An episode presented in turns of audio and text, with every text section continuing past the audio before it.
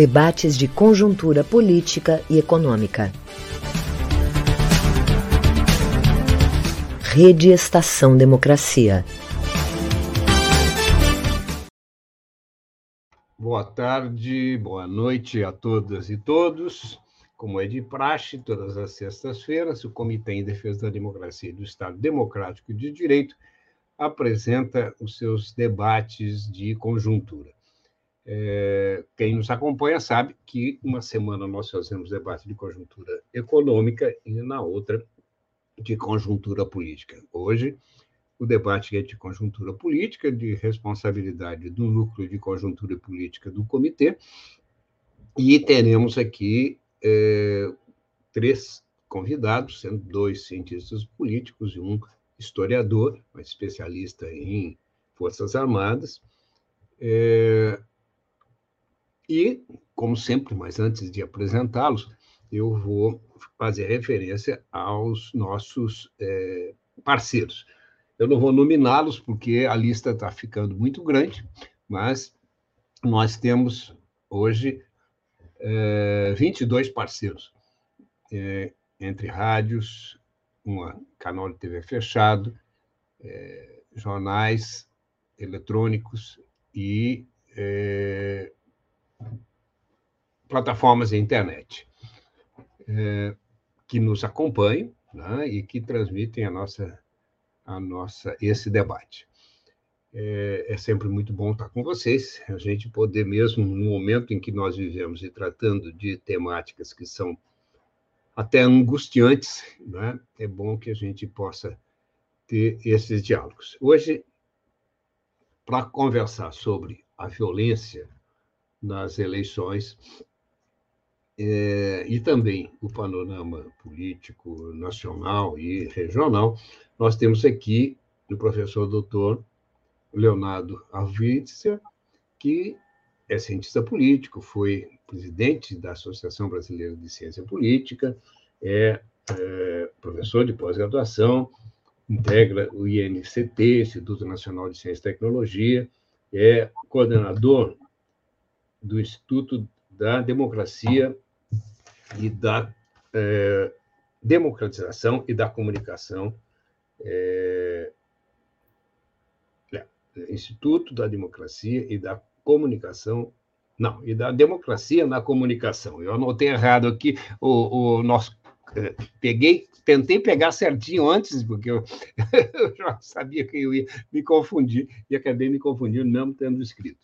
É, Junto conosco está, estará também, está também já, o professor doutor Paulo Pérez, do programa de pós-graduação, é, do, do, é, do Instituto de, de Ciências, é, Instituto de Ciências Humanas e Filosofia, da URGS, e do Departamento de Ciência Política. Ele acabou de comunicar aqui que está num período de transição aí é, no pós-graduação. Ah, teremos também, depois das 18h30, a presença do Manuel Domingos, que é historiador, professor é, da Universidade Federal Fluminense e da Universidade Federal do Piauí, e que é ex-presidente da, da Associação Nacional de, de Estudos né, é, de Segurança, tá? e que está num outro compromisso e depois se juntará a nós. O professor Leonardo também é, vai ser o contrário. O professor Leonardo tem um outro compromisso depois, então ele ficará até às 19 horas. Bom, é, todos têm acompanhado né, o, noti o noticiário que mostra uma escalada é, golpista do presidente da República, que já vem né, há muitos, muito tempo, né? É, talvez o, o, a culminância tenha sido no ano passado, no 7 de setembro, mas foi retomada esse ano com acusações né, às, aos tribunais superiores, a, a, ao sistema né, de votação e de apuração, pelas, pelo sistema eletrônico de votação e de apuração, é, a convocação vexaminosa né, aos é, embaixadores de mais de 50 países Foi uma coisa tão, tão vexaminosa, tão é, constrangedora, que ao final da fala é, circulou pela internet não é? é? um vídeo em que o presidente agradecia, estava por encerrada a fala, e ninguém se manifestou, ninguém aplaudiu. Ele esperou um tempo, agradeceu novamente né, e continuou sem nada. Daí ele resolveu sair. Quando ele sai, obviamente, por exigência protocolar, né, todos se levantam, mas ninguém o cumprimentou. Né? É, mas, ao lado disso, né, o presidente da República estava acompanhado do, do general-presidente do Tribunal Militar, do ministro da, da Defesa, também o general, né? E do general que será o seu, o que tudo indica, seu, seu candidato a, a vice-presidente. É, o que mostra que há uma, uma é, algum respaldo né, às suas ações dentro das Forças Armadas. É, tivemos também né, o aumento da violência com é, drones né, sobrevoando manifestações, com é, manifestantes impedindo é, ou tentando impedir a circulação né, do candidato do PT, é, com é, uma explosão né, de, um, de um coquetel Molotov no, na manifestação é, da pré-candidatura Lula no Rio, na Candelária, e tivemos o assassinato é, brutal, né, é, que não foi o primeiro, aliás, né, que já houve, em, em 2018 já houve um assassinato também por questão política, né, é, por divergência, por escolha de candidaturas, né, logo após o encerramento da votação. É, um capoeirista idoso, famoso na Bahia, foi assassinado a facadas né, é, por um bolsonarista quando ele declarou seu voto em Lula e não em Bolsonaro. E agora né, nós tivemos o episódio que todo mundo acompanhou do, é, do assassinato ali em, em Nova Iguaçu, no Rio de Janeiro, né? É, e que a polícia concluiu o, o, o inquérito em tempo recorde. É, eu não vou me estender, vou passar a palavra aqui ao professor Leonardo, para as suas primeiras né, explanações, depois a gente passa para o professor Paulo Pérez. Leonardo, seja muito bem-vindo e a palavra é tua. Muito obrigado, Tadeu. É um prazer estar com você aqui. Já tive, acho que uma outra vez com você no Sul 21, acho que cobrindo o resultado eleitoral, se não me engano, uhum. acho que em 2018. Então, é um prazer estar com você também. Prazer estar com Paulo Pérez, um cientista político que eu conheço, admiro o trabalho e espero que a gente tenha uma discussão muito produtiva essa noite. Então, Tadeu, assim, essa é uma conjuntura complexa, porque é, a gente vive aquilo que a literatura, vamos dizer, da ciência política chama de uma crise da democracia, que é uma erosão democrática por dentro, não é? O principal ator da degradação da democracia brasileira é o presidente, Jair Bolsonaro, né?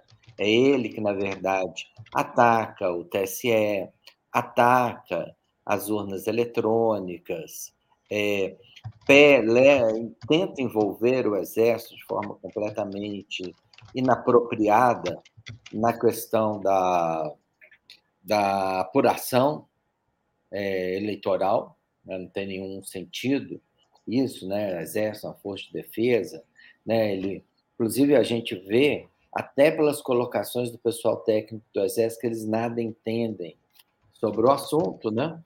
É, mas tudo isso é, aponta nessa direção, né? uma certa escalada golpista. Né? Assim, vamos chegar a ter é, um golpe, né? vamos ter, a chegar a ter uma ruptura democrática? Eu acho difícil, mas eu acho muito provável que a gente continue tendo um processo de degradação democrática com violência. Né? Eu acho que é isso que, infelizmente, nos espera, espera os brasileiros, nos próximos 70 dias até a eleição do dia 2 de outubro. Né? É, o bolsonarismo, né, isso é, eu acho que é importante, eu organizei um livro em, no ano passado com dois colegas, um da UFMG, uma da UFMG e outro da Unirio, é, sobre o governo Bolsonaro, onde a gente defende a ideia de que o bolsonarismo é tanto um movimento quanto uma forma de governo. Bolsonarismo ele é uma forma de governo bastante deficiente, né? A gente vê isso pela postura do presidente, né? A gente nunca vê o presidente despachando numa mesa com o ministro, discutindo políticas públicas, né? Eu, pelo menos, nunca vi. Você vê ele numa motociata ou no cercadinho do Palácio da Alvorada, bradando coisas, que, em geral, não é uma postura de um presidente, também não é uma maneira de governar, né? Mas é, o que a gente pode dizer é que o Bolsonar, bolsonarismo é um, um movimento, uma forma de governo, mas o presidente gosta mesmo do movimento.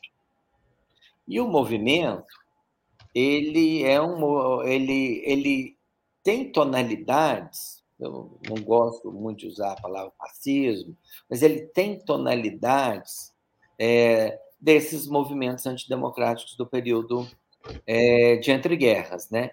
Entre outras coisas, né? Essa enorme polarização política, sentimental, essa ruptura com a ideia de oposição leal, oposição para ele não é, é, ela não é de brasileiros. Hoje mesmo ele colocou nas redes sociais dele uma coisa nessa direção, o que faz com que ele incentive a violência, né? É, então, assim, hoje eu diria que nós temos três fontes de violência no Brasil. A primeira, a mais preocupante, eu acho que é do movimento bolsonarista, né? do que a gente viu ali no, em Itaipu, né? no, no Paraná, algumas, algumas semanas atrás, onde uma pessoa entra na festa de uma outra atirando, né? o próprio aniversariante, né? Todas essas é, é, essa forma de pensar ou de entender a política, né? é uma forma movimentalista é, antidemocrática. Né? Então, aí existe um risco. Nós temos um segundo risco, que a gente viu nessa entrevista do presidente Jair Bolsonaro na segunda-feira com os embaixadores, né?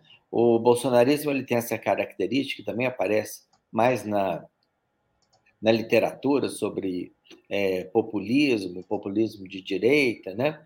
que é ele sempre diz o seguinte: é, existe um problema com as instituições, o povo está comigo e eu tenho o apoio das forças armadas, né? Mais ou menos é, esse é o eixo no qual o presidente opera, né? Não é muito claro por que o povo está com ele. Nossa pesquisa, por exemplo, do Instituto de Democracia, 65% apoia o Tribunal Superior Eleitoral e mais ou menos a mesma quantidade acha que a urna eletrônica é segura, né?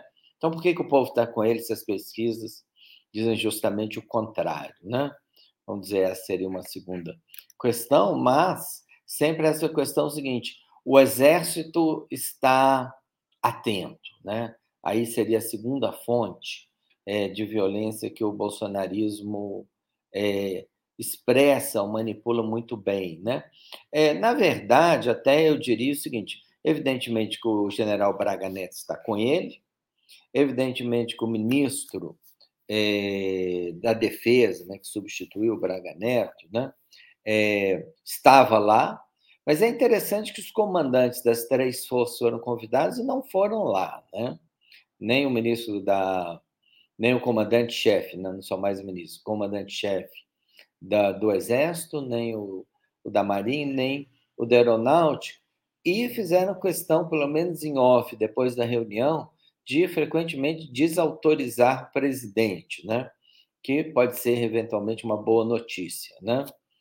E, em terceiro lugar, nós temos uma coisa é, complicada que já se manifestou agora nas semanas, na semana passada, na outra, em Foz do Iguaçu, mas que parece se manifestar cada vez mais, que são esses grupos é, de que não são do Exército, que são de, de instituições especializadas em coerção, como polícias militares, guardas municipais, corpo de bombeiro, entre outros, que, né, ao que parece, cada, é, ao que parece não, com certeza são apoiadores do presidente e é, se colocam como formas de coerção à disposição, vamos dizer, seja de um golpe, mas certamente de uma arruaça é, muito perigosa que pode se anunciar aí nas próximas semanas no Brasil. O presidente já tentou isso no 7 de setembro do ano passado.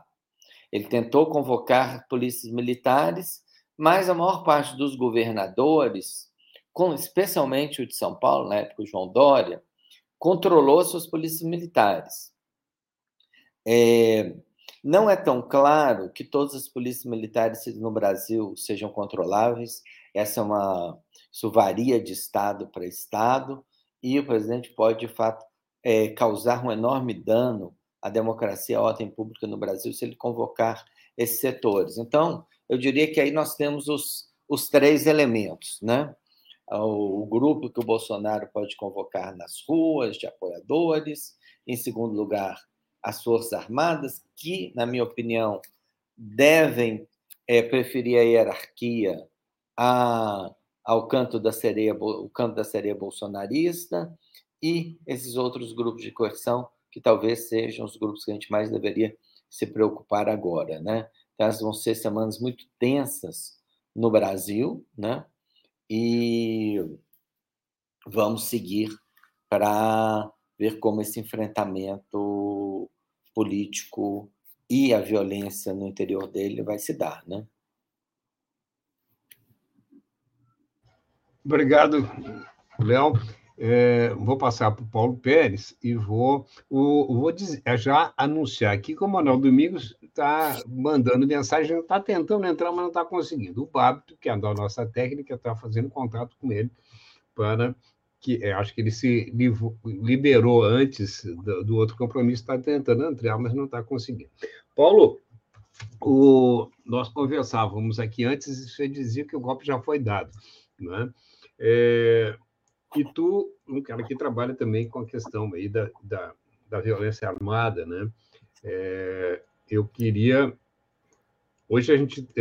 Hoje, ontem, nós tivemos uma notícia de, de um chefe de, do PCC, né?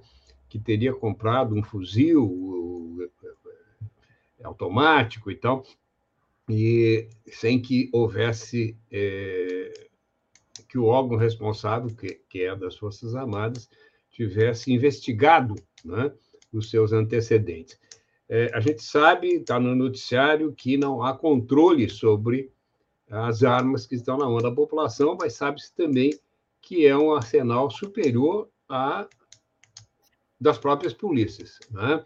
E o Léo fez menção aqui aos tumultos que podem ocorrer. Né? Como é que você está vendo tudo isso? Primeiro, primeiro fique à vontade para fazer a tua, tua abordagem claro. geral e depois. Bom, pode... boa noite, boa noite a todo, a todo mundo que nos acompanha. Prazer estar aqui novamente, Benedito, e uma honra estar com o professor Leonardo Avritz, uma referência nos estudos sobre democracia no Brasil.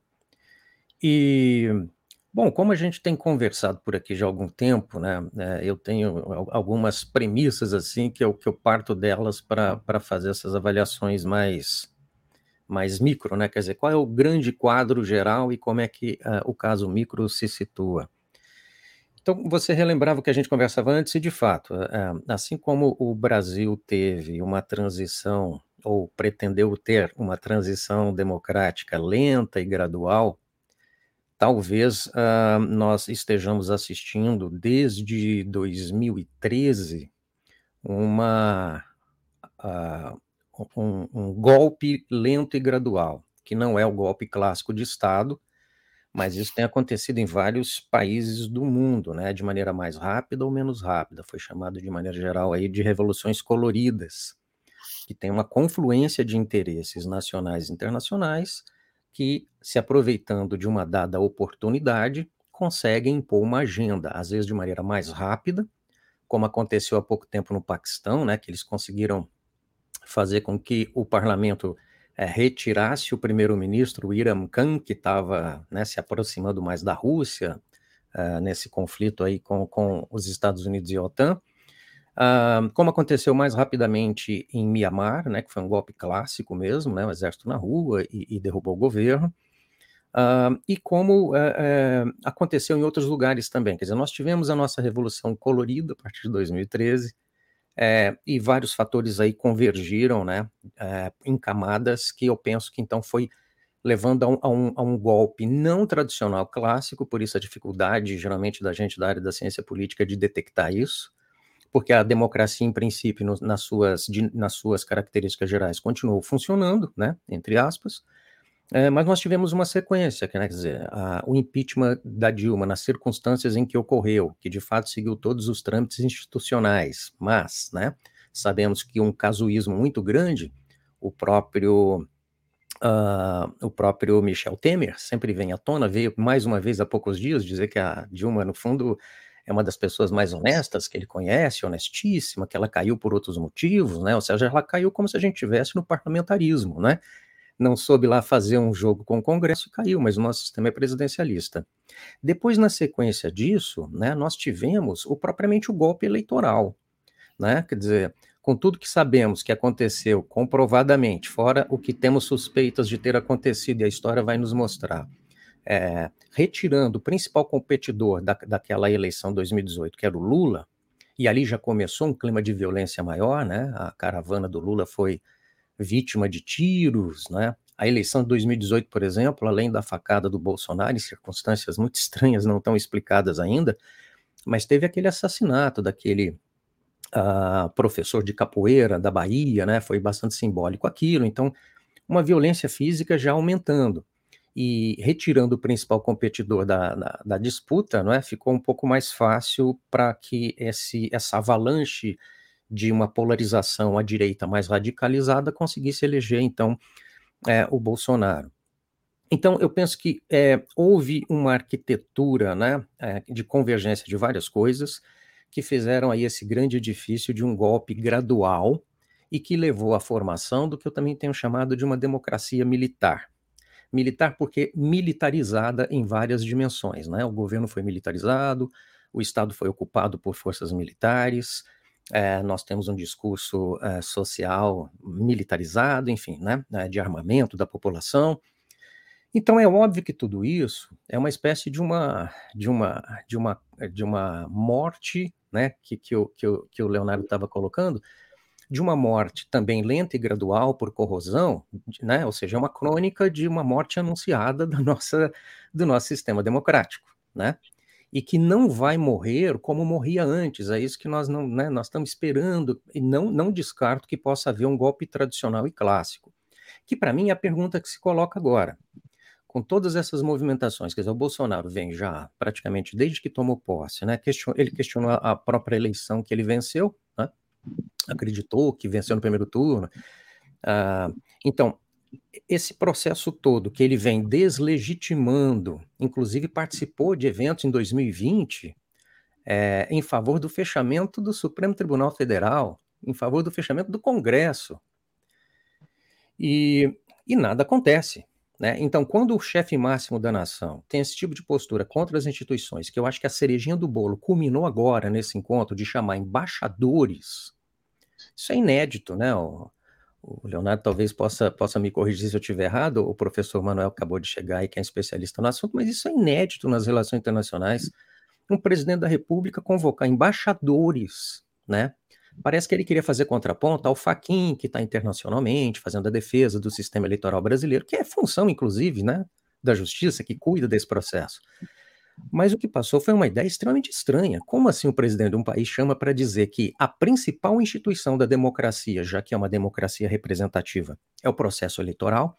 No Brasil, né, há suspeitas, ou, ou, ou, como, ele, ou como ele coloca, nem há suspeitas, são certezas é, de fraudes eleitorais. Ora, então você mina o coração da democracia liberal no que se refere a uma das suas instituições principais, que são as instituições representativas, né? O processo eleitoral, a instituição que cuida desse processo, que é a justiça eleitoral. isso lança suspeitas em geral. Então, né, quer dizer, mais do que isso, para que houvesse né, uma, um posicionamento bastante, bastante firme, né, por um lado, estou uh, pensando do ponto de vista institucional ainda, por um lado, né, do, do Procurador-Geral da República, que no fundo é um anteparo contra tudo, né? Aí nós temos uma outra coisa que eu chamo de desarranjo institucional, podemos discutir mais adiante, e, e de lá não vai sair nada. Do outro lado, o comando militar já passou do tempo de chamar a imprensa e declarar: nós não temos nenhum tipo de vínculo e compromisso com qualquer atitude, atitude golpista. Por que não fazem isso? Simples. Minha avaliação, pelo menos, é, né? E aí outras pessoas, inclusive algumas uh, que, que, nas quais eu, eu, eu, eu me apoio em termos de, de análise interna das forças militares. Porque esse, esse, esse, esse grupo né, de generais de alto comando que tem uma influência muito grande dentro das suas armadas, muitos deles reformados ou, ou, ou na reserva, uh, e que estão no governo, nessa democracia militar, né, na verdade, é, é, protagonizaram a ocupação do Estado. Né? Quer dizer, para mim, o Bolsonaro é o problema menor. Ele é, é o, o animador do circo, enquanto, de fato, quem governa é o Centrão, que entrou depois, né? Obviamente, porque os militares não entendem nada do jogo político, tiveram que aceitar a ingerência do Centrão, e esse grupo militar. Ah, então, claro que não vai acontecer é, nada. Minha preocupação é, é a seguinte: é, estamos caminhando para uma, uma possibilidade de convulsão social que exigirá, de fato, uma intervenção militar, né? É, porque, do ponto de vista da ocupação do Estado, eles já ocuparam e penso que estão numa estratégia que é de continuar lá, com o Bolsonaro ou com qualquer outro que vier a chegar, inclusive por essa chantagem o tempo todo de, de ameaça de que né, a democracia brasileira depende das Forças Armadas. Então, é, em que medida teremos, na verdade, o desembocar dessas coisas, né, as condições favoráveis para que essa violência que vai acontecer no processo eleitoral, né, o processo eleitoral para valer começa agora, acho que vamos ter um processo muito tenso, em que medida se, serão é, criadas condições para, é, ou momentos propícios, né, para uma, para uma radicalização maior e uma intervenção, né, que podem acontecer, e aí eu encerro essa parte durante a própria campanha eleitoral. Para isso, nós precisaremos de um evento desencadeador, que será, assim, surpreendente, exigirá alguma coisa, pode desencadear uma convulsão social. Na proclamação do resultado, tudo indica que será desfavorável né, para, para o Bolsonaro, uh, como, no fundo, é, a figura de ponta, mas não é de, de maneira alguma quem realmente governa. Na posse, né, se caso o resultado não for, e depois que eu acho que é o grave, uh, durante o novo governo, porque nós criamos uma situação que, que haverá muita dificuldade para uma reconstrução uh, da funcionalidade institucional e para algum tipo de convivência menos tensa entre grupos, porque hoje nós temos pelo menos um terço da sociedade brasileira mais apegada né, a esse discurso é, de direita radical que Bolsonaro simbolizou, mas que estava ali dormente, né, como professor Leonardo mesmo colocou, de fato o bolsonarismo como movimento é uma coisa que antecede o Bolsonaro, né? De vez em quando aparece e apareceu agora na forma de bolsonarismo.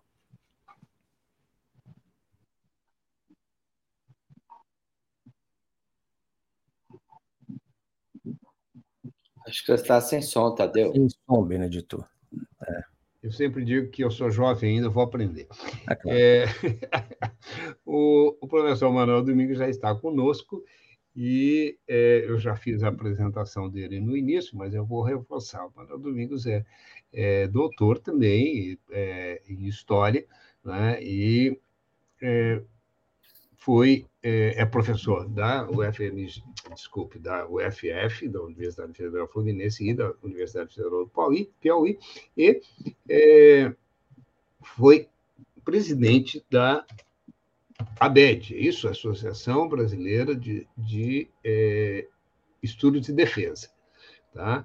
É, então, é uma pessoa altamente qualificada para nos dizer aqui, né, é, inclusive para é, ou corroborar ou se contrapor à análise do Paulo Pérez, né, de que é, o, o, Leonardo, por exemplo, acha que há um certo controle, se eu estou certo na minha interpretação, né, não há uma adesão tão forte dos, dos militares à, à causa bolsonarista.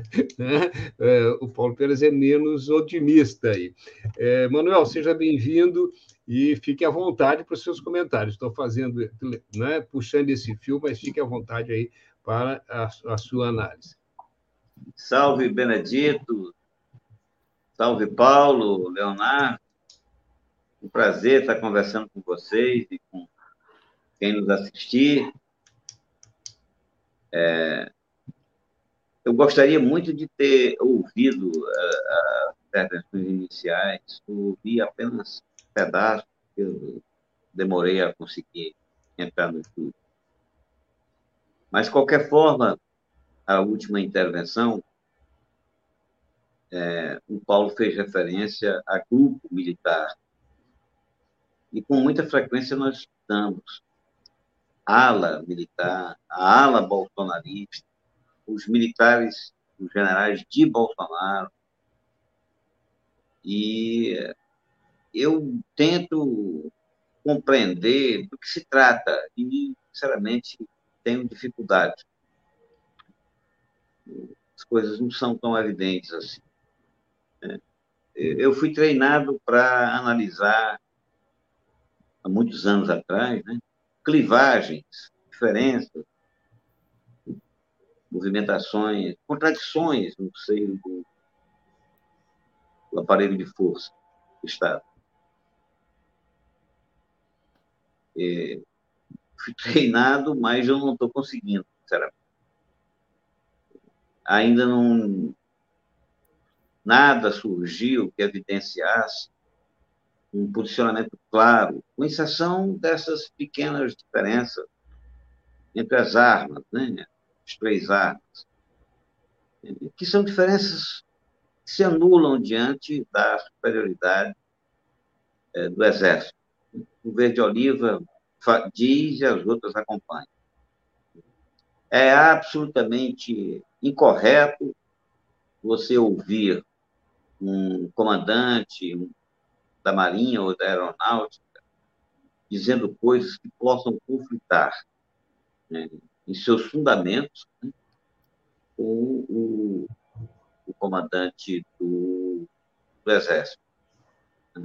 Aeronáutica e a marinha, obviamente, que tem suas indisposições, suas idiosincrasias, mas elas jamais vão correr fora de uma orientação predominante. Quem pode decidir, em termos, em termos militares no país, é, é, é, o Exército. O Exército é que é capilar, é que é grandioso, de intervenção política a aeronáutica sequer tem.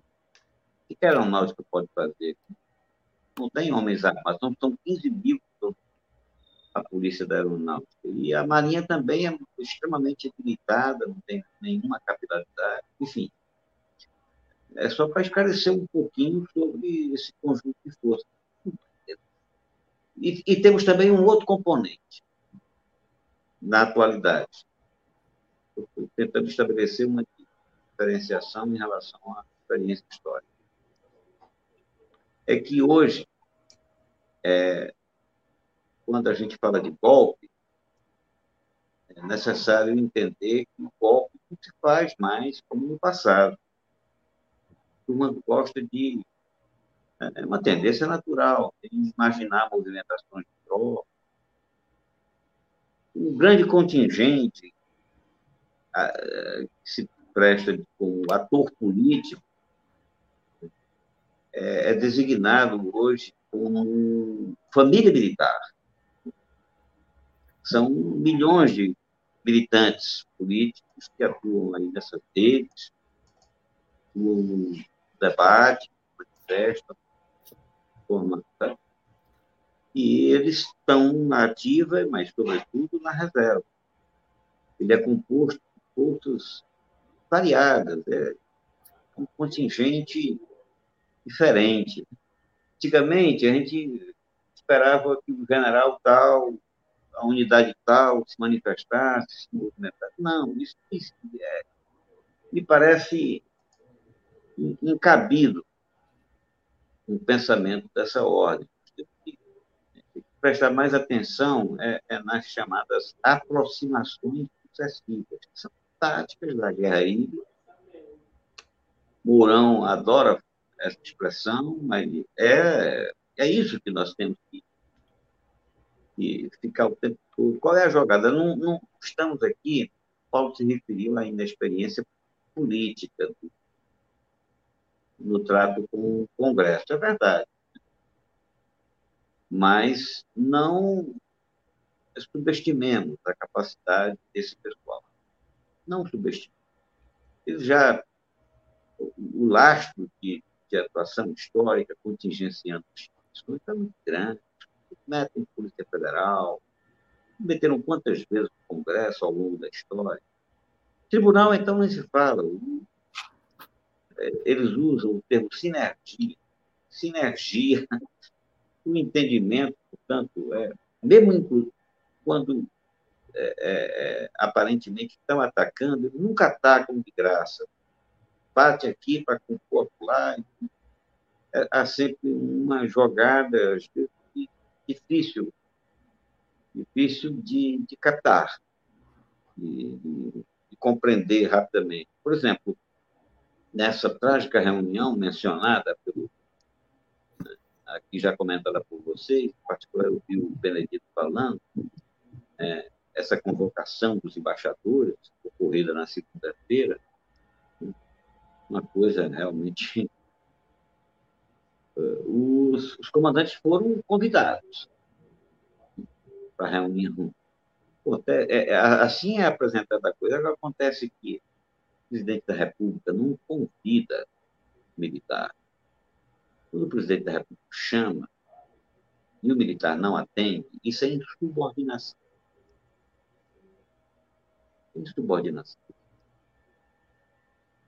Então, me parece o seguinte, a jogada aí, aí todo mundo diz, não, houve, está tá havendo resistência dos comandos ao Bolsonaro. Eu não acredito nisso. Não acredito. Que haja militar descontente, há o típico descontente, o, por exemplo, o brigadeiro Perola, que já se manifestou, certo estadalhaço, que tem uma, uma aura nacionalista em torno dele, o Brigadeiro Ferola foi apoiador firme, Bolsonaro, então, não houve nenhuma personalidade militar que se opusesse efetivamente. Agora, se incomoda, se incomoda, porque o sujeito, o sujeito é o que é, né? É o que é. A única figura de prestígio, de liderança que eu ouvi efetivamente se opondo e, e não participando foi o Almirante Flores. Ele me disse isso, inclusive, antes das eleições. Eu disse claramente, né, no apartamento dele, que nessa não entrava porque conhecia o Bolsonaro e não havia quem o controlasse. E é assim que se expressou o, o, o Almirante Flores para mim. O Santos Cruz, o general Santos Cruz, e hoje é, essa tenta se opor, é, é, também uma espécie de símbolo de, de, de, oficial que caiu na real. Esse, olha, esse Santos Cruz pensa rigorosamente de acordo com o padrão dominante. Conversei com o Santos Cruz um mês antes das eleições. Ele escreveu tudo que se passaria. Foi um dia antes da facada. A nossa conversa, uma longa conversa em São Paulo. O homem pensa exatamente isso. Agora, é um, um cidadão mais disciplinado, um cidadão que ele tem um, um, um papel a cumprir dentro do esquema. Mas que haja divergência de profundidade, não há. Não há houvesse, nós já teríamos um quadro muito mais complicado. Agora, estou falando aqui entre cientistas políticos e, nós sabemos que o exercício do poder, naturalmente, é, levanta divergências, né? É uma condição do poder levantar é, segmentos, levantar sabores, e, e daí nascem as oposições. Eu acho que vai haver. Acho que talvez haja, eu não consigo captar. Talvez haja. Mas me parece uma irresponsabilidade da imprensa, particularmente, eu falo em ala militar, um grupo. Cadê, meu Deus? Não existe. O que existe, na minha opinião, é uma unidade em torno de algumas coisas. Por exemplo, a, a rejeição ao Lula, né? ou à esquerda. Há uma rejeição. Atrás disso tem uma série de, de, de, de movimentos ou de tendências que condicionam a postura militar. Não sei se já. Acho que até já falei aqui. Manuel... Sim. Não, eu queria passar para o Leonardo, para a gente Pô, desculpa, rodar aqui. Desculpa, é, é desculpa, por favor. Deixa eu só, antes de passar para o Léo, eu quero uh, me penitenciar aqui, porque eu acho que eu distorci um pouco a fala do Paulo Pérez o Paulo Pérez não, não disse que não há, né? pelo contrário, ele disse que há um golpe eh, longo, não é um golpe que, que já foi dado e que está em andamento. Tá? É, eu, eu, o que eu quis dizer ali é que ele não destacou é, que nós tivéssemos num, num ponto de, de, agudo do golpe, vamos dizer assim. O, o, é, eu, eu, eu queria colocar um outro, um outro elemento aqui, que alguém já fez referência aqui hoje, que é a possibilidade também né, de. É... Bom, duas coisas. Uma, né, a, a, a, a, produção, acho que foi o próprio Leonardo que falou isso, das é, é, geração de badernas, né, de, de, de, de tumultos, tá, é, que não seriam reprimidos. Né? Eu costumo me referir à situação da Bolívia, tá? onde as Forças Armadas não se envolveram diretamente no golpe, mas deixaram rolar, né? e, as, e as forças estaduais ali de segurança, é, ou, ou de, de, manutenção da ordem interna. Né? É, a outra coisa é que eu queria é, é colocar na roda é, é, o tipo de reação que está havendo. Quer dizer, é, eu cheguei a escrever é, uma notinha, o comitê fez uma nota de repúdio e tal, né, a, a, a convocação lá, o pronunciamento né, com os, os, embaixadores, e a gente, a primeira redação da nota, eu dizia, Bolsonaro é, é, anuncia ao mundo o golpe e ninguém reage, né? É, porque foi imediatamente após ali e eu não tinha visto reação nenhuma. Bom, houve reações, principalmente da sociedade civil, né? e centenas de entidades se manifestaram. Mas, por exemplo, o Procurador-Geral da República né, colocou lá um, um, vídeo de meses atrás. Né? É, o presidente da Câmara, Arthur Lira, não se manifestou até hoje. Né? É, há, né, é, em, em, termos. O STF tem, tem se manifestado. Né? É, mas há, há respaldo, é, ou, ou, há um, uma, uma, uma barreira institucional, porque a gente diz, ah, porque as instituições, instituições democráticas do Brasil são suficientes para conter o golpe. Vocês acham que são? Né? E, e, e, a questão da violência, só para não é para pegar o gancho, o gancho novamente da violência. Essa violência pode se é, é, usar um termo aqui do, do do livro Dutra pode se espraiar para o conjunto da sociedade? Então, eu. É, não, só comentar algumas coisas. Quer dizer, concordo parcialmente com a questão colocada pelo Paulo Pérez. Assim, nós temos uma militarização significativa do Estado brasileiro. Acho que ele tem toda razão quando ele coloca isso. Né?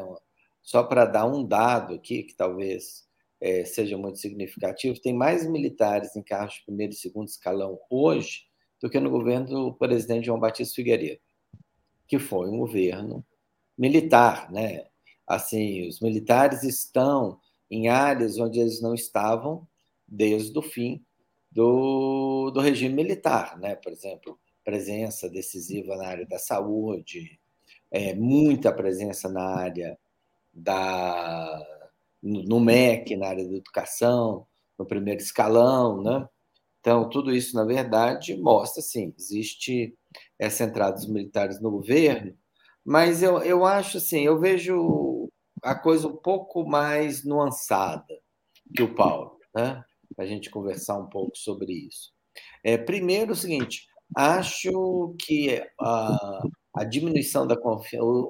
Primeiro, os militares saíram da sua aventura militar ou da sua aventura autoritária relativamente bem, né? O Brasil não teve justiça de transição, não teve prisão de militares, teve nem ao menos prisão de torturadores do aparato paralelo do estado de repressão, né? nem isso teve no Brasil. Né? Ao mesmo tempo, os militares controlaram muito bem ah, os seus interesses na Constituinte, conseguiram é, ter o artigo 142, que na verdade é uma tendência, né? Assim, a ideia de que os militares podem intervir na ordem pública está em todas as constituições brasileiras desde de mil, todas as republicanas, desde 1891.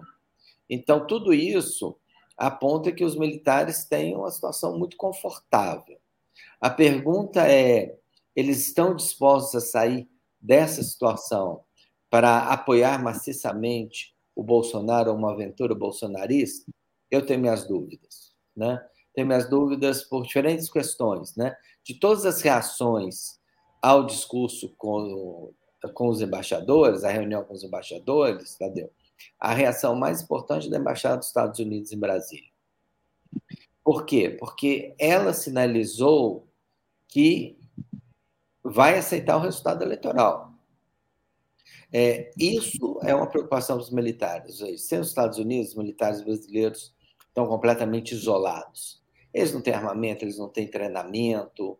É um exército, assim, do ponto de vista tecnológico, extremamente limitado, né? É muito mais envolvido em política do que em defesa. A gente sabe disso, né? Então, eu acho que essa é a primeira questão, né? E assim, é, não vai ser simples para os militares é, apoiar um golpe sob o controle do Bolsonaro. Eu acho que a gente tem que lembrar que quando os militares puderam, eles expulsaram o Bolsonaro do exército. Então, não é que eles tenham uma enorme admiração por essa pela forma de comportamento dele, errática, ameaçadora, sem nenhuma disciplina. Tudo isso, na verdade, cria problemas para o exercício do governo, né? Então, eu acho que se a gente vê um, uma reação ao resultado eleitoral, ele vai ser mais isso que você falou em relação ao caso boliviano. Os militares vão estar mais ou menos na deles, é, forças de segurança, polícias militares e outros grupos é que vão atuar, principalmente em alguns estados, né? Também acho que a gente corre o risco de ter muito enfrentamento é, federativo, né? Estado de São Paulo, por exemplo, tem uma polícia militar muito grande, mas fortemente hierarquizada, sob controle do governador, né? Dificilmente, sem a concordância do governador, ela vai embarcar nisso. Outros estados são muito diferentes, como, por exemplo, o Rio de Janeiro, ou o próprio Ceará, como a gente viu ali no início da pandemia, né? Então, eu vejo mais a arruaça e a baderna como uma tentativa de melar o resultado eleitoral do que uma coisa organizada de cima para baixo, com o exército tomando a dianteira de um golpe bolsonarista. Realmente, assim, posso estar errado, né? Evidentemente que respeito aquilo que foi colocado aqui pelo Manuel Domingos, que conhece muita história dos militares e, e sua atuação anterior, mas eu tenho a impressão que esse não é um momento para as Forças Armadas. É, outra coisa, na nossa pesquisa, a gente faz um survey anual sobre confiança nas instituições, democracia. Uma das coisas que mais chama atenção é o aumento da desconfiança nas Forças Armadas. E as Forças Armadas olham esse dado. Né? Ou seja, mais uma vez, Forças Armadas no Brasil são instituição com maior índice de confiança, junto talvez com algumas igrejas, mas igrejas só se você juntar católico a protestante, com os, os evangélicos. Se você fazer a pergunta separada, tem mais confiança é, nos militares. Né? Então, a princípio, eu acho que teria coisa demais em jogo para um presidente instável, sem um plano de governo, isolado na sua região e sem o apoio dos Estados Unidos. Né? Não acho que os militares se movimentariam nessa situação. É, deixa eu dizer uma coisa, vocês estão muito comportados. A gente, todo mundo pode, pode dar pitaco na fala do outro, dizer que discorda, concorda, então fica mais dinâmico. Tá, tá, tá ok. Tá bom? Pode deixar. É, é bom porque agora eu já interrompo os outros, né? Tá certo. tá. Paulo, vamos lá. É... Bom, eu estou aqui recuperando da Covid, então estou um pouquinho mais borocochô, como se dizia no interior de São Paulo. É, e, claro, estou aproveitando mais para ouvir aí tanto o Leonardo como o professor Manuel, que são é, duas referências, né?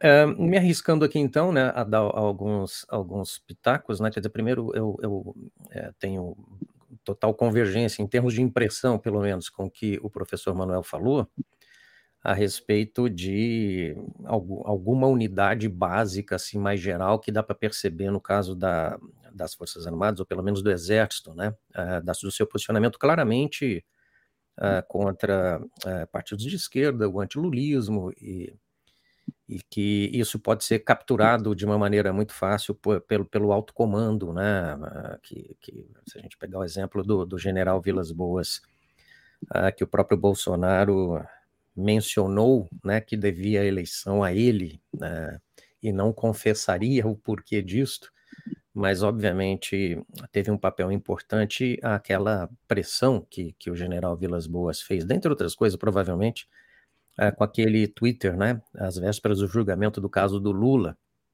e que levou aquele posicionamento estranho da ministra Rosa Weber, que agora vai assumir o Supremo Tribunal Federal, e vai pegar esse abacaxi de conduzir esse, a, a, esse período do Brasil, né, da, da, das eleições.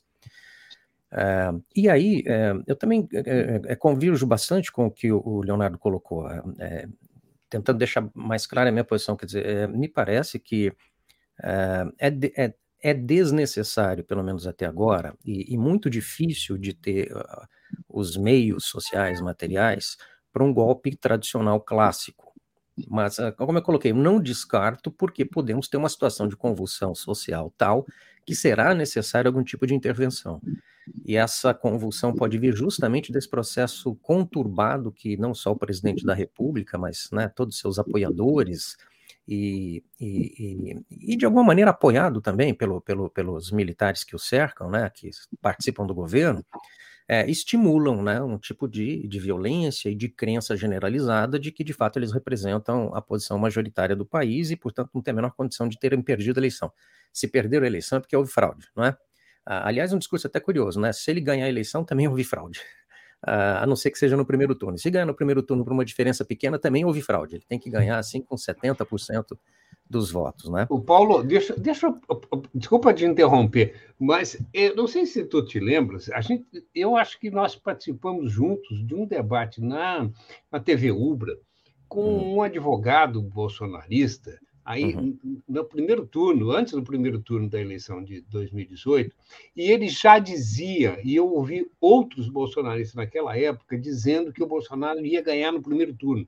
Sim, sim, teve muita ah, gente. E a gente dizia, mas como? Em cima de quê? E daí veio a facada, por exemplo. É, é, um episódio né? estranho, né? Então, coisas estranhas acontecem. Então, coisas estranhas vêm acontecendo por, uh, desde. Né, quer dizer, nós podemos dizer que começou um processo de radicalização, a polarização brasileira sempre existiu na campanha presidencial, começa uma polarização um pouquinho mais radicalizada com o José Serra em 2010. Houve aquele famoso atentado da bolinha de papel no Zé Serra, tá lembrado disso? Mas ele uhum. começou a radicalizar e, e discursar para um, um público mais conservador, né? Trouxe a questão do aborto, por exemplo, para as eleições. 2014 teve aquele acidente estranhíssimo do Eduardo, do Eduardo Campos, né? Que tirou um candidato competitivo, estava mais ou menos como terceira via, e alçou a condição de competidora oficial né, da, da chapa a Marina Silva, que tinha uma intenção de voto até muito maior. E 2018, toda essa situação estranha de novo. Bolsonaro, vítima da, daquele atentado, é, e tudo que eu já descrevi antes, né, de, de retirar o Lula da competição. Agora, é algo que, é, ao mesmo tempo, eu procuro demarcar sempre, quer dizer, é, pelo menos na minha avaliação, quer dizer, a gente discutir a possibilidade de um golpe é discutir a possibilidade de um golpe clássico, que as condições são muito desfavoráveis no momento, no momento atual. Porque, na minha opinião, nós estamos no meio de um golpe gradativo é, que levou né, ao poder um grupo político numa aliança que eu, que eu, que eu chamo de os quatro grandes M's da política brasileira desde a República, que, que é o militarismo, o moralismo religioso, o mercadismo, né, que se opõe radicalmente às políticas trabalhistas, e de 40, 50 anos para cá, a mídia. Né? Então, a convergência desses interesses, com interesses também internacionais que promovem revoluções coloridas, né, que nos últimos anos vem promovendo, é, facilitou a ocorrência de uma nova, nova modalidade de golpe que está acontecendo no mundo. Por exemplo, o uso do lawfare, né, da guerra jurídica, é considerado um, tem até um livro genial que saiu há pouco tempo agora, de uma cientista política espanhola, que ela analisa casos de lawfare como, como uma, uma, uma das pernas né, do que se chama hoje de algum tempo já de guerras híbridas, né? Quer dizer, se a guerra mudou, né, os golpes também mudaram. Então, na minha avaliação, nós estamos no meio desse processo que eu penso que, é, se caso houver a oportunidade, né, ou talvez até quase que a necessidade de uma intervenção militar maior, Aí que é, eu, eu, vejo uma diferença em relação, não sei se eu estou enganado do, do, que o, Leonel, o, Leonardo colocou, mas é um pouquinho de diferenciação em relação ao que ele colocou, que é, eu vejo que não seriam os militares entrarem numa aventura bolsonarista, quer dizer, o, Bolso, o Bolsonaro é que entrou numa, numa aventura dos militares, é, e é essa fachada de governo, e que é, a embaixada norte-americana, né, provavelmente só soltou essa nota porque, obviamente, o Bolsonaro é um candidato indesejado para eles mais do que o Lula. Explico. O Bolsonaro, uh, como representante né, de, uma, de, um, de, um, enfim, de, um, de um grupo de, de, de, militares que estão mais à frente, esses que estão no poder com ele, Braga Neto, uh, o, o, Vilas Boas, né, que está mais afastado agora, mas é o grande guru dessa turma, uh, eles se deram conta da mudança da geopolítica mundial. E se vocês lembram bem, o Bolsonaro tinha uma posição muito crítica à China e à Rússia, né, quando, quando o Donald Trump estava no poder. E de repente ele mudou. Às vésperas da Rússia invadir a Ucrânia, né, é, naquela operação militar que está tá em curso até hoje, ele foi para a Rússia. Ele agora está participando de maneira assim, mais lépido e fagueiro dos BRICS, né, da, da última reunião dos BRICS. Então, eles têm uma agenda que reconhece a multipolaridade, e que tem uma intenção de uma proximidade maior com a China e talvez em alguma medida com a Rússia.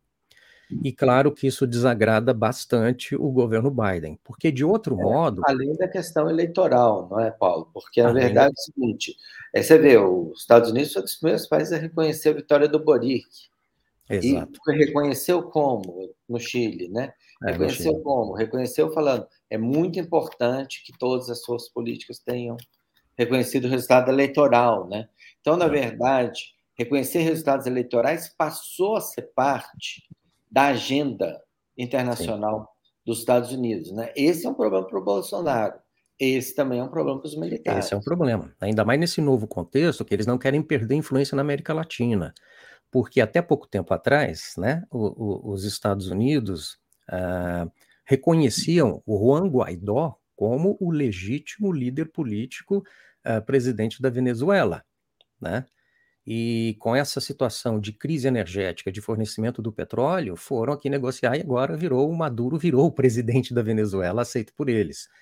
Então uhum. tem um realismo aí nesse rearranjo e que por isso que talvez eles tivessem emitido isso, porque o curioso é que é, os Paulo, me mesmos deixa... Estados Unidos que é, investiram no lawfare, no caso brasileiro, e que levaram à retirada do Lula da saída da, da, da competição eleitoral, e que levaram também a esses prejuízos enormes na economia da Petrobras e tal, são os que agora vêm dizendo que preservam, né, que querem preservar, confiam na democracia brasileira e o processo eleitoral. Paulo, então, de fato, um é um quadro complexo. Paulo, só um minuto, sim, sim. nós precisamos é, nos despedir aqui dos telespectadores da TV Caxias, é, porque eles transmitem só 60 minutos, tá? Então, eu agradeço a audiência, vocês nos acompanharam, relembro que estaremos aqui na semana que vem discutindo a conjuntura algum tema da conjuntura econômica, e então convido né, a que vocês retornem. E é, quem que quiser aí de Caxias continuar assistindo, pode assistir ou pelo Facebook né, da, é, e o YouTube do, da rede, da Rede Estação Democracia, do Comitê em Defesa da Democracia, ou da própria TV é, Caxias, que transmitem, continua transmitindo é, durante é, os, os 90 minutos do nosso, dos nossos debates. Então, Paulo. Tadeu, é... eu também Oi, vou fala. me despedir, né? Porque eu, meu, era meu teto já tá, então eu retorno contigo, exatamente. Eu tinha avisado no início né, que o professor doutor Leonardo Avrites ficaria até às 19 horas. Eu achei que ele tinha se entusiasmado, ia ficar mais um pouquinho, mas compromisso é compromisso. Então... É, não, tá, tá, tá, muito bom o debate mesmo, está de excelente nível. Tá, eu gostaria até de continuar, mas infelizmente não tem condição. Tá, então, Léo, se você quiser fazer mais alguma consideração, aproveitar aí uns minutinhos que você ainda possa, fique à vontade. É, então, não, é só dizer isso mesmo. Eu acho, acho que a gente tem muita convergência aqui. Né? Nós estamos no meio de um processo de forte degradação democrática, militarização do Estado. Acho que esse ponto colocado pelo Paulo Pérez é muito importante. E a questão institucional. A dúvida é o que, que como nós vamos viver essa conjunção de fatores nos próximos 70, 75 dias e que tipo de desfecho nós vamos ter. Muito difícil de conseguir enxergar esse desfecho nesse momento, mas deixo essa tarefa para o Paulo e para o Manuel Domingos. Muito obrigado, professor doutor Leonardo Avritz. É sempre um prazer estar contigo. Um abraço, Leonardo. Tchau, um abraço, Manuel. Um abraço, Paulo. E vamos te convidar mais vezes, tá? Mais a miúde. Com todo prazer. Muito obrigado. Tchau. Tchau. Uh, eu disse que eu voltava com o Paulo, mas acho que eu vou, vou voltar com o Manuel e depois o Paulo fala. Manuel, a palavra é tua. Ah, pois é. Uh, o que eu posso é, aqui mencionar é essa lista de incertezas. Nós não sabemos como se postarão os comandantes porque o esquema é, não, não, talvez não tenha muito mistério. Né? A, a, opção de presidente da República e comandantes é, é a seguinte: há uma comoção, uma desordem, uma bagunça, e nós estamos integralmente nas mãos do comando militar para o retorno à, à estabilidade. É isso. Existe uma parcela de brasileiros dispostas a, a cair em campo aí na, na desordem, e só existe uma força capaz de deter isso. Relativamente a que, que é o Exército. Relativamente às polícias militares, que dão capilaridade ao Exército, só o Exército pode de fato, coordenar uma ação nacional, porque ele está, é, digamos, institucionalizado para isso. Ele tem esquema para isso, então, comando de operações terrestres, que funciona a partir do. faz parte lá do, do, do alto comando e, e tem essa capacidade. Agora, a quantas anda aqui, eu acho que não sei quem mencionou, talvez o Leonardo, mencionou o controle dos governadores sobre suas polícias. Amigos, nós desconhecemos que ponto eles efetivamente controla. Sabe? O fato é que o conjunto das, dos instrumentos de força, ele se não, é, talvez não tenha sido ganho, literalmente, por Bolsonaro. Bolsonaro, digamos que não mantenha controle estrito disso. Mas o obscurantismo, as ideias, as proposições, então, bem enraizadas nesse conjunto. Então, é uma incerteza como reagirão as diversas polícias. É uma incerteza. Relativamente a essa questão dos Estados Unidos, eu não creio que a gente deva se fiar tanto assim numa, manifestação formal dos Estados Unidos. É importante colocar a, a, a tendência norte-americana em debate, mas vejam vocês, há interesses bem objetivos, bem concretos. Os Estados Unidos, os Estados Unidos vive uma confusão medonha, né? presidente desprestigiado, uma, um, um, debate interno muito tenso, uma situação delicada, que é essa confrontação na Europa. Agora, os Estados Unidos eles não perderão facilmente a, a hegemonia, a preponderância, o verdadeiro controle sobre as máquinas militares é, do continente, que é feito através da, da, do fornecimento de armas e equipamentos, e junto com, com isso, né, toda a sistematização de ideias operacionais, de conceitos? Então, oficiais sul-americanos se formam nos Estados Unidos. É, a aproximação é muito, é muito profunda. Nos Estados Unidos, a primeira tendência dos Estados Unidos é segurar essa influência. E essa influência ela vai estar ameaçada, como esteve, né? Esteve no governo é, Lula, governo da esquerda, e vai continuar ameaçada. Digamos, e se o Lula retomar a, a unidade sul-americana? E se houver uma reativação daquelas ideias de conversação dos exércitos? do, do, do, do entendimento entre desse entendimento, os Estados Unidos lançavam. Ele vai topar isso.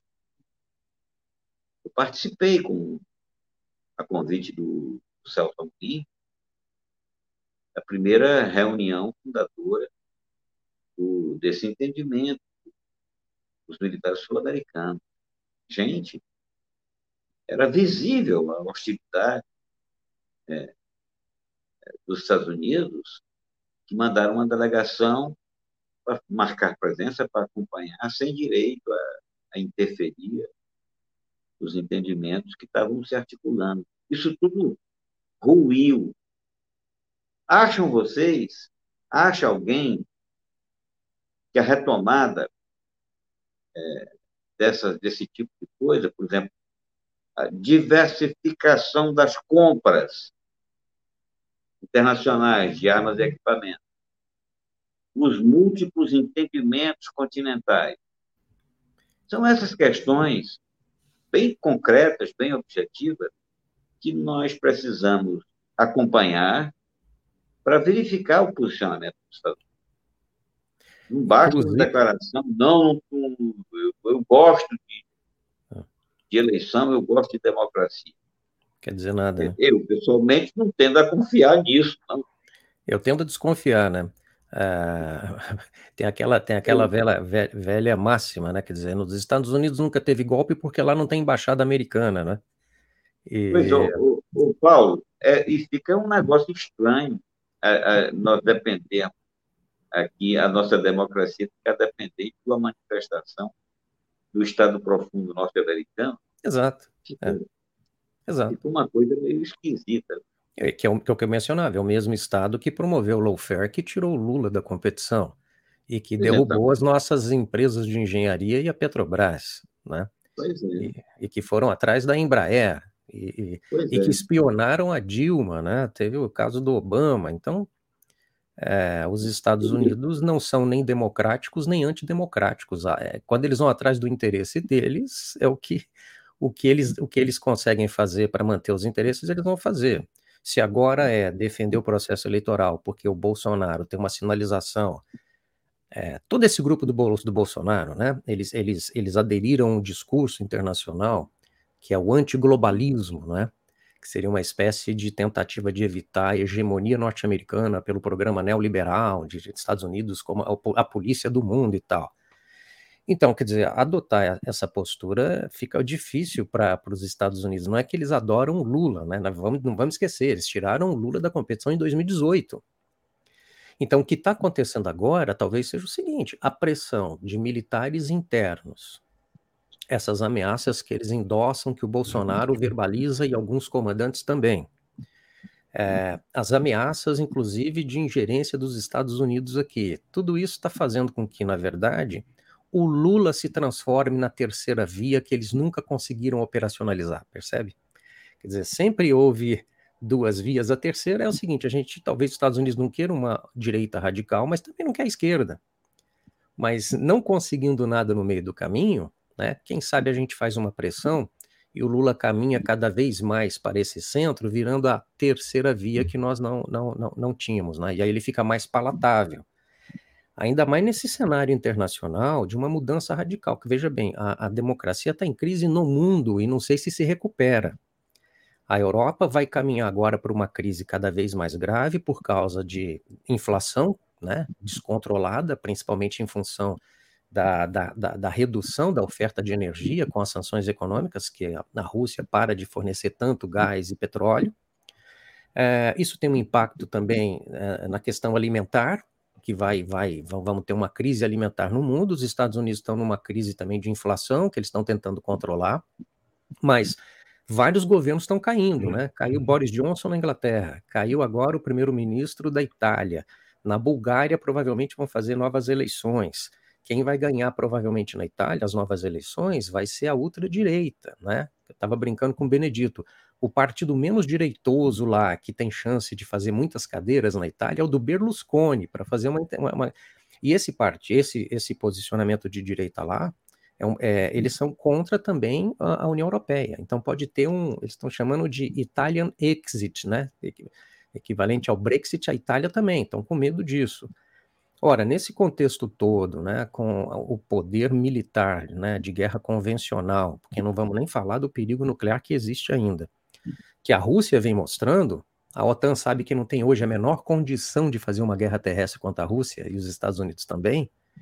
É, tem um novo cenário internacional se descortinando, enquanto a América Latina, América do Sul, né, começa de novo com uma onda de governos de esquerda.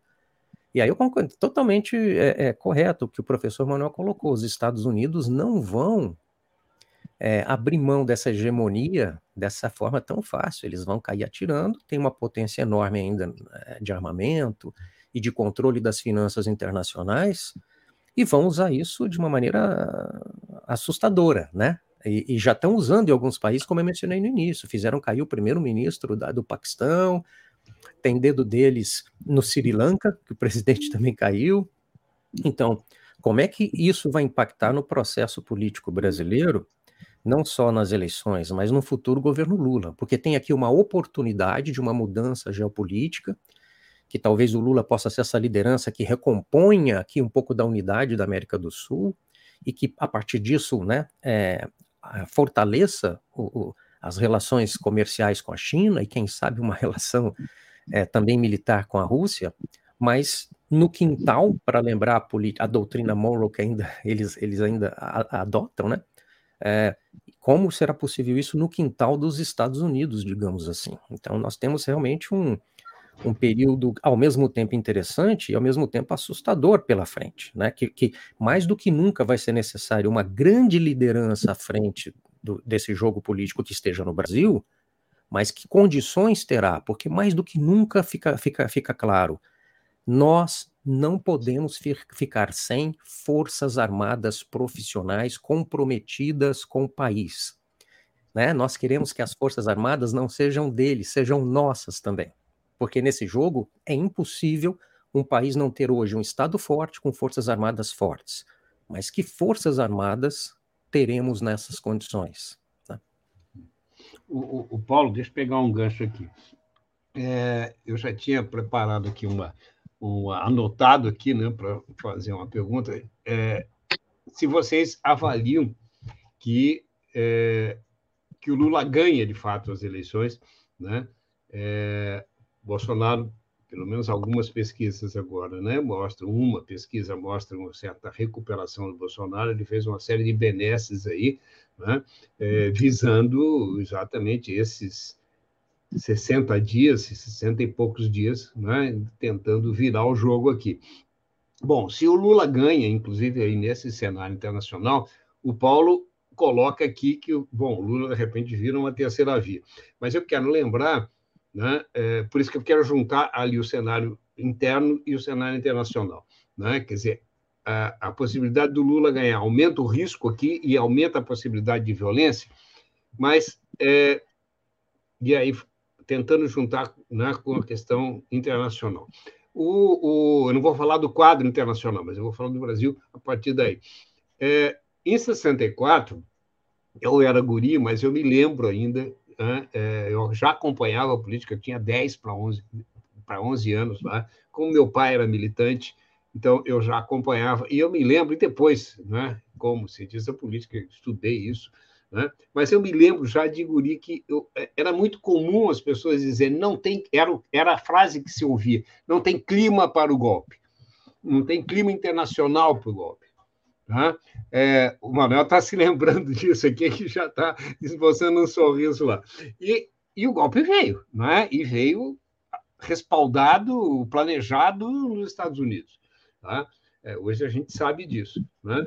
É, e, dado esse quadro internacional complicado e a posição que o, que o Manuel lembra aqui, né, é, que o Brasil passou a assumir, e que é, é, e, de, e, e, na América Latina, inclusive, mundialmente, com os BRICS, né, é, os BRICS eram uma sigla, né, quer dizer, foi a, a, a, as relações é, internacionais brasileiras, a atuação né, do Celso Amorim, né, é, que criou, de fato, né, o BRIC como, os BRICS como uma articulação internacional. E as várias, as várias é, organizações que foram organizadas aqui naquele período, né? além das questões.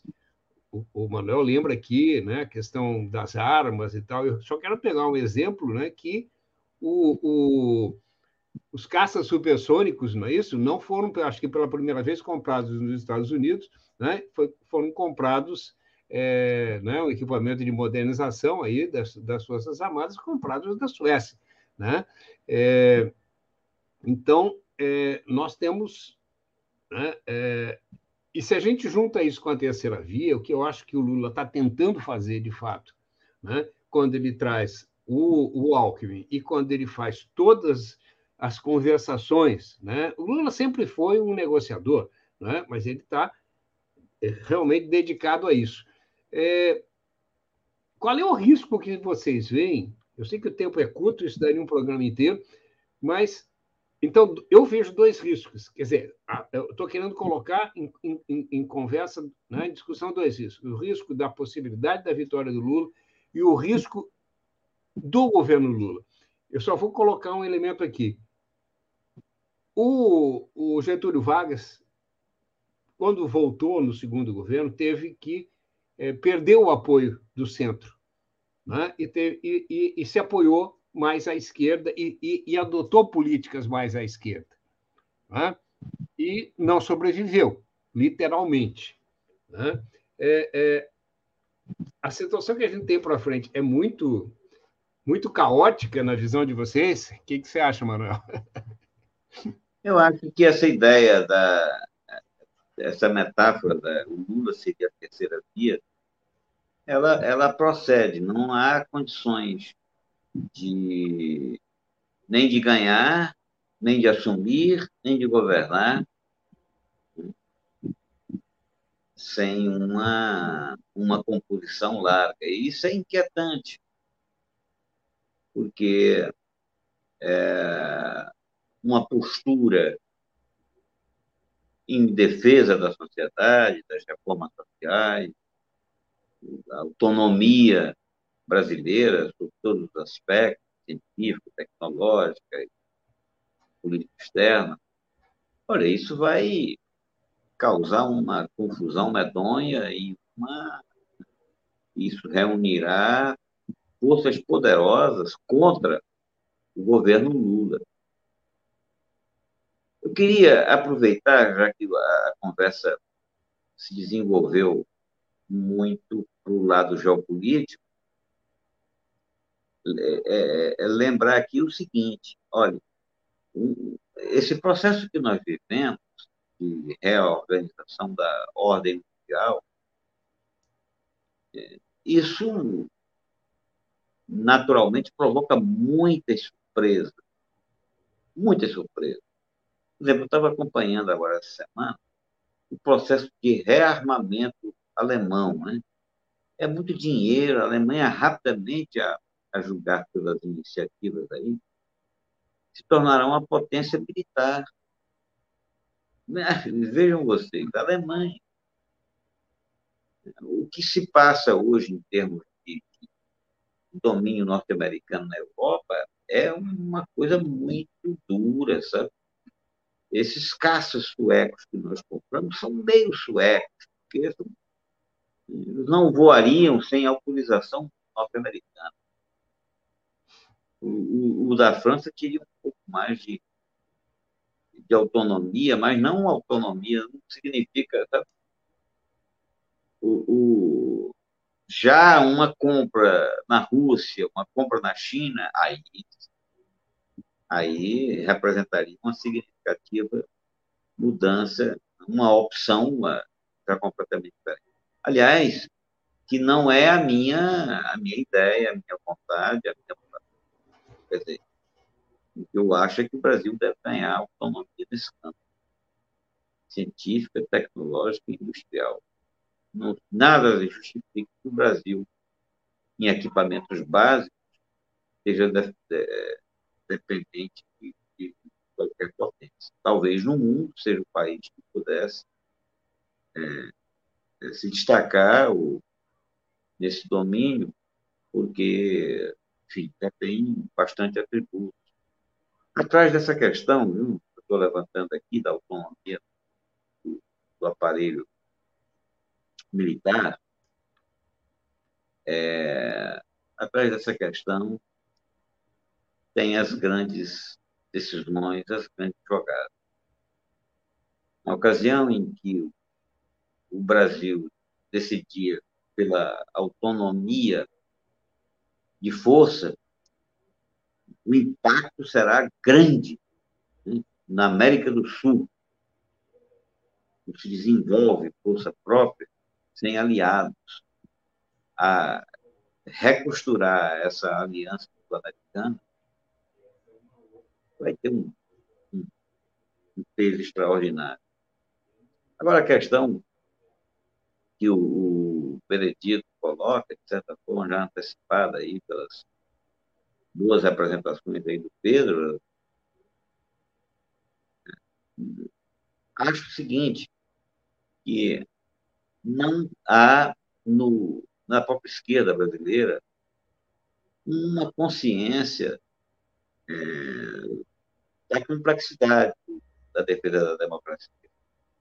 Acho que a, a, a campanha política que nós estamos vendo aí é uma campanha muito rala, muito, sabe, muito pouco politizada, é, é, em torno de questiúnculas, disputas pequenas, sabe, frente à ameaça à, democracia que nós estamos assistindo. Mas eu estou falando demais já, já Vamos lá. O, o, isso que tu diz aí das questiúnculas, né? É, eu acho que um grande exemplo é a situação que nós vivemos no Rio Grande do Sul agora. Né? As esquerdas não conseguem se, se entender. Né? Nós corremos o risco de sair com três ou quatro até candidaturas no campo, vamos dizer, democrático popular. O que é um absurdo. absurdo não é? é uma, Porque... Talvez é. o Rio de Janeiro e o Rio Grande do Sul é. sejam os maiores exemplos dessa. Não é? E, e, parece que eles não entendem ou, ou, ou não querem entender né, a gravidade da situação do momento que nós estamos vivendo. Né? É, fica todo mundo querendo demarcar o seu, seu espaço, seu ter, preservar seu território de caça, bom, de caça eleitoral. É, é um absurdo. Mas o Paulo, quando, quando eu falava aqui da, da. Vamos passar um pouquinho do tempo aqui, é, não tem, acho que não tem problema.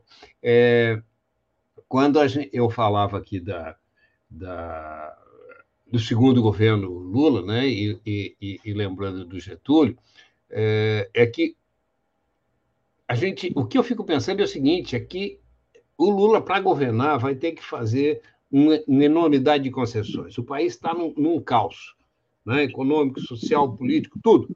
Tá? É... Agora, se ele for muito conciliador, e vai precisar ser, né? porque eu, eu, eu, um dia ouvi, ouvi e conversei com o Genuíno. Né? E o Genuíno dizia, não, nós temos que... Já faz meses isso, mas ele dizia, nós temos que entrar... Ah, aliás, foi aqui, no programa da Rede. Né? E ele dizia que não, que em, em suma tinha que radicalizar. E aí eu perguntei para ele, tá bom, Genuíno, concordo com tudo, mas com que roupa, diria Noel Rosa? né? É, é, é, é para fazer isso tem que ter força. Né? É, é, e, e, e, não se tem. Né? Discutimos maior parte do programa aqui falando sobre o papel das Forças Armadas. Né? É, agora, o Lula não corre o risco de perder sua base social se ele faz um governo mais conciliador ainda? É, é eu não sei se, é, não sei se perde a base assim, mas perde bastante, penso, né? Se a gente pensar no, no primeiro mandato, né, que já não foi tanta concessão assim, embora tenha sido alguma, ali já deu racha que criou o pessoal, né? Uhum. Na própria base parlamentar. Que é claro que sem uma boa base parlamentar agora, vai ser muito difícil qualquer coisa, né? Porque nós passamos por um período curto de reformas drásticas, bem radicais, que o Lula apontou para a necessidade de rever. Por exemplo, reforma trabalhista, né? Então, não, não voltar à situação anterior, mas propor alguma coisa que melhore a situação que ficou pela reforma trabalhista é, teto de gastos. Que governo consegue fazer política pública com, com essa história do teto de gastos? Vai ter uma resistência, e já está tendo, né, é, vocalizada pelos meios de comunicação, que na verdade são porta-vozes do mercado. Se você assiste a Globo News, é só olhar quem é que são os uhum. anunciantes nos intervalos, tudo uhum. financeira, né? XP uhum. e tal. Portanto. E é, tem orçamento quando... secreto agora, né? É, e, e então ah. e ainda tem um orçamento e com secreto. Um congresso que vai ser talvez pior do que o atual. Né? Pode ser, né? Porque com esse orçamento eles podem conseguir né, ganhar base eleitoral ainda maior. Então, é, a situação é muito, é muito, diferente de 2002, né? Muito diferente é, nacionalmente e internacionalmente. Então, eu acho que um pouco da analogia do que você coloca com o retorno do, do, do Getúlio Vargas, é muito interessante para a gente pensar as similaridades. Não é a mesma coisa, claro, mas a gente tem umas, como diria Maquiavel, né? A gente volta à história não para dizer que ela se repete, mas para tirar lições aí que nos instrui agora no momento, né? Então, eu, eu penso que, de fato, né, as suas duas perguntas é, lá atrás, o, o Lula tem tudo para vencer, a não ser que, obviamente, tenhamos um fato extraordinário. No Brasil não é descartável, né? Essa violência toda que tem acontecido, está tá aumentando a segurança do Lula, não é? Então, assim, é descartável um atentado contra o Lula? Não é. Olha onde chegamos. Não é. Você viu que no Japão o primeiro-ministro lá nunca teve isso, todo mundo muito assim, tem um atentado contra o primeiro-ministro. Então aqui é descartável? Muito pelo contrário. Né? Então pode ter algum imprevisto drástico? Pode. Agora, se nada acontecer, o que o Bolsonaro está fazendo agora, dessas, né, da, do, do, das políticas kamikazes, os nomes que deram, é, é uma tentativa de pelo menos ter segundo turno, né? Porque está correndo risco de não ter. Então, ele deu uma subidinha dentro da margem de erro das pesquisas, pode subir mais e ele quer forçar o segundo turno, porque aí reforça mais ainda a ação da militância dos 30%, né? Para questionar o resultado eleitoral. Então, uh, o Lula vai assumir uma situação de desmonte do Estado, de perda radical da legitimidade das instituições democráticas, Congresso, e eles não estão nem aí, né? O Centrão, mas o Congresso, Justiça, um, de um posicionamento político bastante assintoso das Forças Armadas, mostrando que provavelmente nós então nunca terminamos a nossa transição democrática, né? não, ou não fizemos direito, portanto ela não se concluiu. E ainda tem um cenário internacional. Lula assumiu em 2002 com um cenário internacional favorável para a economia, né?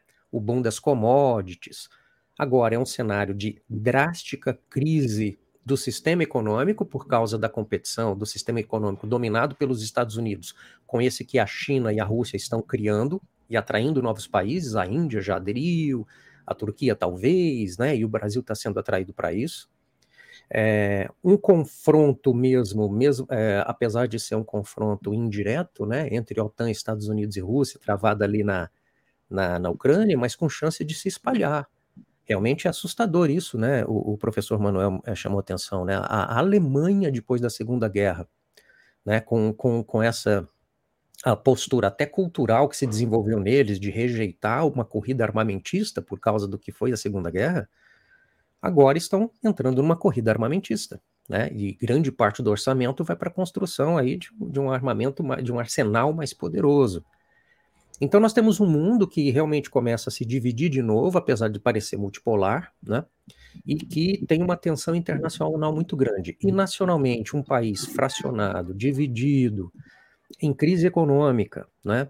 Em crise de legitimidade das instituições, com uma partidarização, politização muito grande das Forças Armadas, é, e com uma rejeição ainda né, antilulista muito forte, antitrabalhismo, eu, vou, eu acho até que é antitrabalhismo, é o que a política trabalhista representa desde aquele período de 45, 64. Né?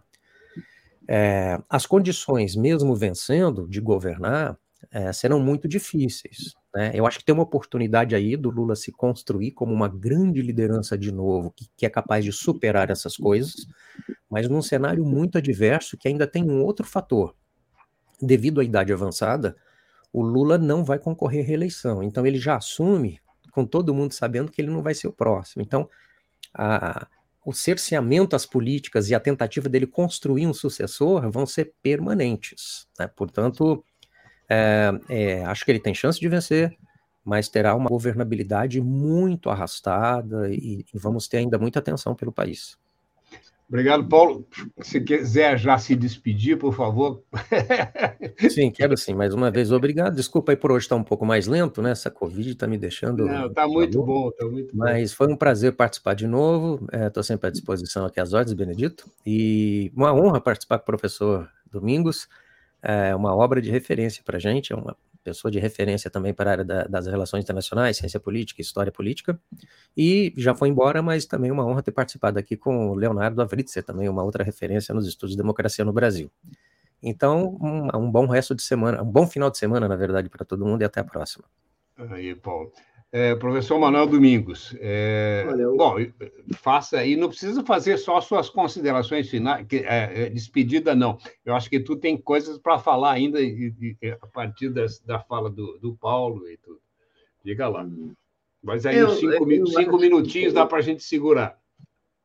Eu acho que o Paulo, é, além de, de generosidade, ele revela uma atenação muito grande uma, uma vivacidade de, de, raciocínio relativamente a, a, essa dinâmica política interna e suas, é, suas conexões com, com o mundo.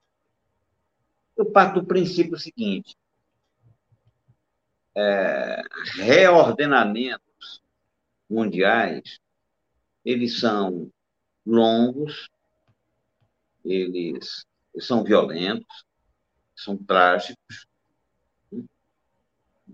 eles são surpreendentes, e nós estamos nessa contingência. a contingência que nós vivemos é essa. Hum, é, eu vejo a guerra na, na Europa como episódio de um processo e vejo as sucessões é, eleitorais aqui da mesma forma, um reflexo, né? De essa, dessa. Quando você fala, você pensa num país do porte do Brasil, é inimaginável pensar a economia brasileira, a, a, a política, todas as áreas, a política de saúde, até a política de ciência e tecnologia, sem um, uma, uma inclusão é, nessas condições mais amplas, condições globais. E, e isso é o que me, me parece é, ensejar um clima de muita incerteza, sabe? Muita incerteza. Mas os atores políticos, sinceramente, acho que não estão assim tão à altura da complexidade do momento. Mas vamos lá, vamos ver, vamos torcer. O ponto fundamental é, é a união mais ampla possível contra o obscurantismo. Nessa corrente, vamos aí seguindo atentamente os lances para saber aonde vamos esbarrar e para construir as melhores, as melhores possibilidades para a sociedade brasileira. Sempre um prazer te rever, Benedito. É, Paulo, espero que a gente volte a conversar aí. Uma, uma satisfação. Boa noite. Eu aqui agradeço, em nome do Comitê em Defesa da Democracia e do Estado Democrático de Direito e da Rede, Rede Estação Democracia, e de todos os nossos 22 parceiros, à, à disposição de vocês e a contribuição valiosa que vocês deram, trouxeram e deram ao debate. Muito obrigado, é sempre um prazer estar com vocês. E, e, e agradeço a generosidade de vocês, né? E, e, do, e do Leonardo Avrites também de nos atender.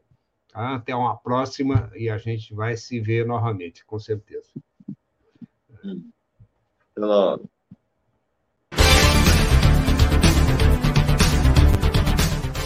Debates de conjuntura política e econômica. Rede Estação Democracia.